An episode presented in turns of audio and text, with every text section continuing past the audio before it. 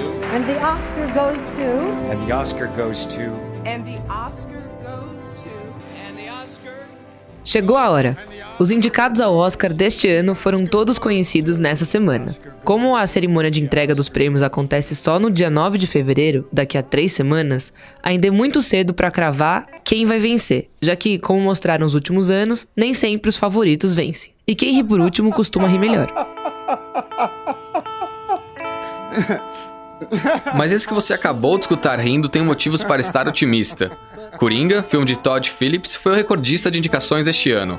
No total, ele concorre a 11 prêmios, entre eles melhor filme, melhor direção e melhor ator para Joaquim Phoenix, que é um dos favoritos da estatueta, tanto que já levou o Globo de Ouro. Mas antes de continuar e falar sobre as principais categorias do Oscar, favoritos e as surpresas, um recado.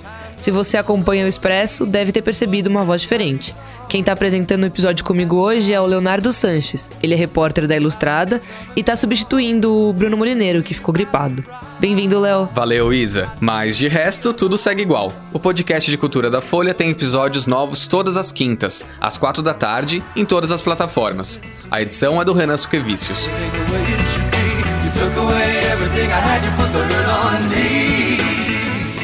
Bom, agora voltando ao Oscar, outros filmes também explodiram de indicações. É o caso de Irlandês, do Martin Scorsese, Era Uma Vez em Hollywood, de Quentin Tarantino e 1917, de Sam Mendes.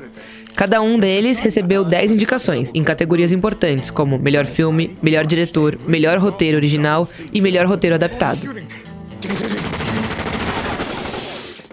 I love that stuff, you know, the killing. A lot of killing. Isso que você acabou de ouvir é o trailer do filme do Tarantino. Para ter uma ideia, no ano passado, só dois filmes chegaram a 10 indicações: Roma e A Favorita, e perderam prêmio de melhor filme para Green Book. Oh, and the Oscar goes to Green Book. Não dá para saber se isso pode acontecer de novo este ano, com alguma produção que corre por fora levando para casa a principal estatueta da noite. Mas como os quatro filmes concentram muitas indicações, é bem provável que algum deles termine a cerimônia com aquele gostinho amargo de ter sido finalista em quase tudo e não ter vencido quase nada. Aliás, mesmo com várias indicações, nenhum desses longas conseguiu ser finalista nas cinco principais categorias: melhor filme, direção, ator, atriz e roteiro. Mesmo assim, Coringa tem chance de igualar um recorde em 2019. Isso quem mostrou foi o Sandro Macedo na Ilustrada nessa semana. Porque caso o filme vença em todas as categorias que ele disputa, ele vai se juntar aos três maiores ganhadores da história. Ben-Hur, de 1959, Titanic, de 97, O Senhor dos Anéis, O Retorno do Rei, de 2003, já que todos eles têm 11 prêmios. É bem difícil, mas vai saber. Mas a gente ainda não comentou outro dos queridinhos da premiação, Parasita, filme coreano de Bong Joon-ho, vencedor da Palma de Ouro em Cannes no ano passado e do Globo de Ouro de melhor filme estrangeiro neste ano.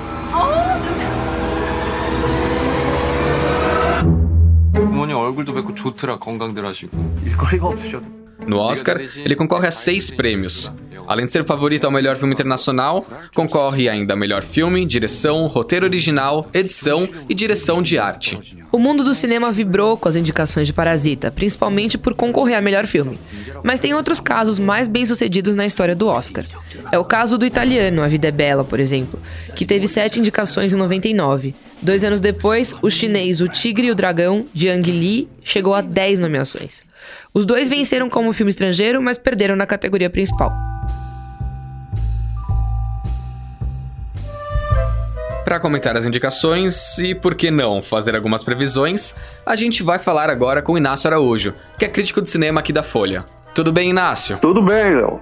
Dá para dizer que as seis indicações de Parasita são a grande surpresa do Oscar desse ano? Olha, eu, eu não sei se são uma surpresa, mas assim, uh, a gente vê há alguns anos que o cinema uh, uh, oriental, Coreia, Japão, bom, Japão há muito tempo, mesmo a China, as duas Chinas, né, China continental e, e Taiwan, se destacam há, há, um tempo relativamente grande como as vanguardas hoje do cinema. Né? Raramente ela aparece no Oscar e, de repente, o Parasita uh, apareceu com muita força, né? apareceu aparentemente satisfazendo bastante ao, ao interesse dos americanos. Quer dizer, você tem o filme concorrendo a melhor filme, O, o diretor uh, também concorre, é filme estrangeiro, uh, filme internacional, como eles chamam agora, né?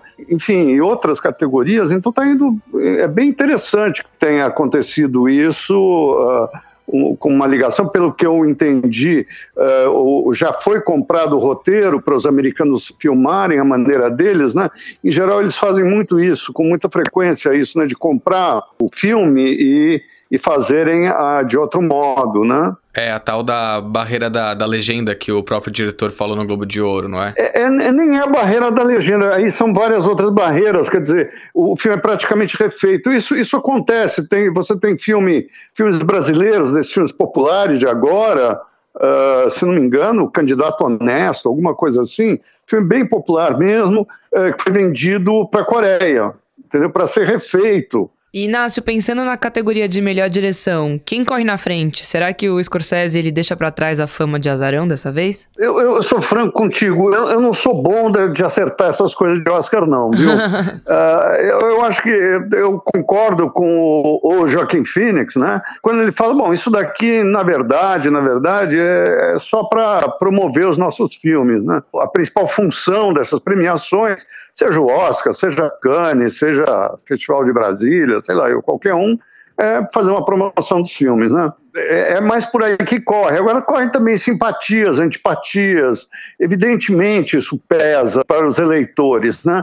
Eu, eu, eu penso assim que o, o Martin Scorsese é um, é um diretor de que eu gosto muito, mas ele tem essa desvantagem de trabalhar quase sempre com temas violentos, não é? e existe uma certa reserva aos temas violentos, etc. Se você acontece uma coisa dessa, né, as pessoas, sei lá, tendem a, a, não votar tanto nele, a escolher outros, enfim. Eu acho que ele ganhou, é curioso que ele ganhou justamente com um filme menor, né, que é o Os Infiltrados, mas esse eu acho um filme belíssimo, mas o ano foi muito bom. Né? O ano foi muito bom, o ano está com, com vários filmes bons e capazes de, de ganhar. E outro indicado em melhor direção é o 1917, do Sam Mendes, que inclusive surpreendeu muita gente vencendo o Globo de Ouro de Drama. Você acha que ele tem chance no, no Oscar de levar melhor filme? Olha, é, eu acho o seguinte, quando tá lá entre os cinco, chance tem. O Sam Mendes já ganhou com Beleza Americana. Uh, eu, eu não, não sou fã do Beleza Americana, um filme que não me, não me seduziu em nada, mas uh, eu, eu gostei do trabalho dele no, nos 2007 que ele dirigiu. Uhum. De alguma maneira ele ressuscitou a série, né? Então, como ele está num filme de ação, ou, ou vai ser muito bom, ou vai ser muito ruim. Infelizmente, eu viajei para o Rio exatamente no dia em que passava o filme para a imprensa, né? Puxa. Então eu não pude ver ainda. Acontece. Uma das principais brigas no Oscar talvez seja entre os atores, né? Você citou o Joaquim Phoenix, que ele interpreta o Coringa, mas tem também o Antônio Bandeiras, o Leonardo DiCaprio, o Adam Driver, o Jonathan Price. É, você acha que não tem chance de ninguém tirar a estatueta do vilão do Batman ou tem? Olha, eu, eu acho difícil, na verdade. Eu, eu acho difícil. Claro que Bandeiras tem uma simpatia grande em Hollywood, a gente sabe disso e tal. Mas o, o Joaquim Phoenix tem o, é um papel talhado para o Oscar, né? Uhum. Uh, porque envolve um certo lado de doença mental, não é? Uh, envolve envolve um, um, sacrifício pessoal muito grande, o, todo o emagrecimento que ele teve, ele ficou uh, esquelético, né? Ele é um Sim. cara de físico grande. Ele fez uma super dieta, né? É, isso daí costuma ser muito favorável ao, aos candidatos, né? Além do mais, ele é um grande ator mesmo, né? Então, é, acho bastante possível que ele ganhe. Me parece que é uma, uma categoria assim que a gente... É, pelo menos eu, o que eu vejo as pessoas falarem é é, é, que ele é bastante favorito, né? É, e um, agora esse ano aqui o Oscar vai ter um, um gostinho diferente dos brasileiros, porque na verdade a gente tá na disputa, né? Com o documentário da Petra Costa, A Democracia em Vertigem, que é sobre o processo Exato. de impeachment da Dilma Rousseff. O que você acha dessa indicação em melhor documentário, Inácio? Olha, ah, bom, eu, eu, vou ser, eu vou ser franco contigo, eu já. Por favor, seja. Já, já sei que tem um monte de gente falando mal de mim porque eu não gosto do filme. mas não, não, é, não é porque eu não gosto da Dilma, não é porque eu não gosto da Petra Costa, não é porque eu não gosto das mulheres, não tem nada disso. Eu não gosto do filme. Né? Agora, eu, eu tenho a impressão, e isso mesmo em conversa com amigos estrangeiros, que o filme tem uma, uma dimensão para quem está fora do Brasil, para quem não é brasileiro, uh, que é de uh, meio mostrar esse processo de desgaste da democracia, como ele se passa. E, e não é só um processo brasileiro. Você tem, você tem no Brasil, você tem na Hungria, você tem uh, na Polônia, enfim, tem vários lugares no mundo em que mais ou menos isso aconteceu. Né? Então, pode ser, eu, eu acho que a indicação, para mim, o interessante é isso, nada de levantar bandeirinha brasileira e tal, que isso daí eu acho uma acho uma bobagem, né? Quer dizer, eu, eu acho interessante que esse ano o Brasil teve um cinema muito bom, reconhecido uh, em Cannes, isso é bom, porque Cannes tem um festival também de bastante destaque, mas acho que a importância que possa ter o, esse filme é muito mais para o exterior do que para nós. Clara Balbi, que é repórter de cinema da Ilustrada, conversou com a Petra Costa depois que Democracia em Vertigem ficou entre os finalistas do Oscar. Petra, tudo bem? Tá aí? Aham. Uhum. Oi, aqui. Petra, muito prazer. Meu nome é Clara, eu sou repórter da Ilustrada, da Folha. Muito prazer, Clara. A, a conversa com a diretora foi tema, inclusive, de outro podcast da Folha dessa semana, o Café da Manhã. Ela está por trás das câmeras e, por vezes, na frente delas. Por causa dessa abordagem, Petra foi alvo de críticas. Eu e a democracia brasileira temos quase a mesma idade. Eu achava que nos nossos trinta e poucos anos estaríamos pisando em terra firme. E a gente trouxe ela aqui para falar sobre essa entrevista. Tudo bom, Clara? Oi, Isa. Oi, Léo. Oi, Clara. Eu queria começar te perguntando como é que foi a entrevista com a Petra e saber se ela parecia surpresa com a indicação. Olha, a entrevista foi muito rápida. A gente tinha 15 minutos, supostamente. Teve algum problema na ligação para o Netflix. Acabamos ficando com um pouco menos de 10 durante a entrevista. E eu acho que as, as perguntas que a gente fez um, foram um pouco protocolares, num certo sentido, eram as perguntas esperadas. E sim, ela parecia muito surpresa e acho que com razão. Eu estava acompanhando essa coisa das revistas especializadas com as apostas do Oscar e tal. E aí, quando a, o Democracia em Vertigem apareceu nessas listas e apareceu na pré-indicação, eu falei: olha, é, acho que tem uma chance grande de, é, de aparecer lá nos últimos cinco indicados. Mas à medida que foi, foi passando a temporada de premiações, ele parecia um pouco esquecido. A própria Petra falou isso, que como não estava mais vendo o filme aparecer nessas listas de publicação especializada, ela achou que tinham acabado as chances dele chegar ao Oscar.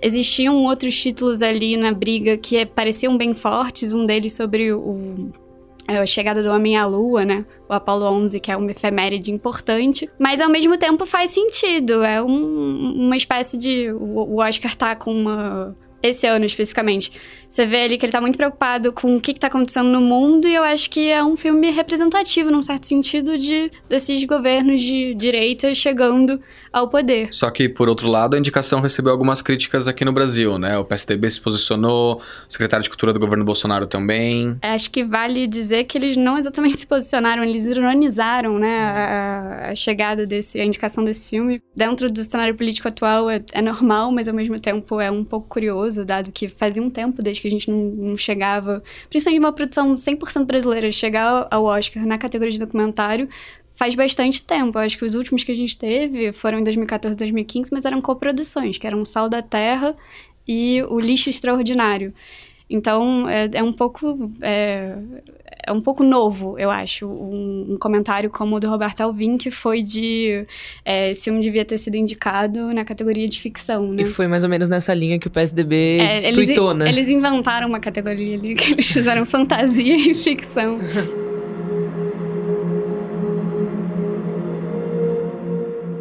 filme, apesar de ter sido celebrado agora como indicação, ele foi criticado aqui dentro, né, do país de origem dele. Eu, eu acho que é um filme que ele, é, desde o lançamento, o lançamento dele já era é, muito, muito polarizado. A gente viu na própria Folha, é, a gente teve uma briga de críticos, é, é, a crítica contra especialmente pesada. É, mas em todos os lugares. É, é um filme que é um filme que parte de uma perspectiva muito pessoal. e muito petista. E eu acho que por causa disso as reações a ele são efusivas. O fato dele ter sido recebido, assim, primeiro com, com, com essa recepção por parte desse núcleo é, do governo Bolsonaro de cultura, ou do próprio PSDB, por parte da direita, dessa maneira. E de ter sido recebido também pelo Lula e pela Dilma com tanta. É, alegria e os dois falaram é, coisas fortes, né, nos, nos, comunicados. O Lula pelo Twitter, a Dilma pelo próprio site oficial, falaram sobre a verdade está sendo desvendada. Não foi, não foi exatamente com essas palavras, mas foi algo do tipo. É, acho que mostra como esse, esse filme é, de fato, um emblema da polarização do Brasil hoje. E a Petra, ela comentou sobre as críticas da, do filme dela ser envezado, ser parcial, que vieram, na maioria, pela da direita? comentou e falou a mesma coisa que ela vem falando desde o lançamento do filme, que é o fato de que ela assume essa perspectiva desde o início.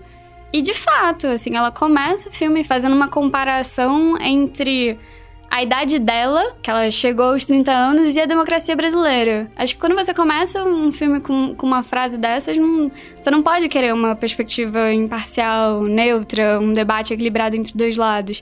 E eu acho que é uma coisa legal de, de lembrar que, de fato, esse não é o papel do documentário. Existem documentários e documentários, existem documentários especificamente translocados, assim, depois eu conto para vocês algumas experiências de reencenação.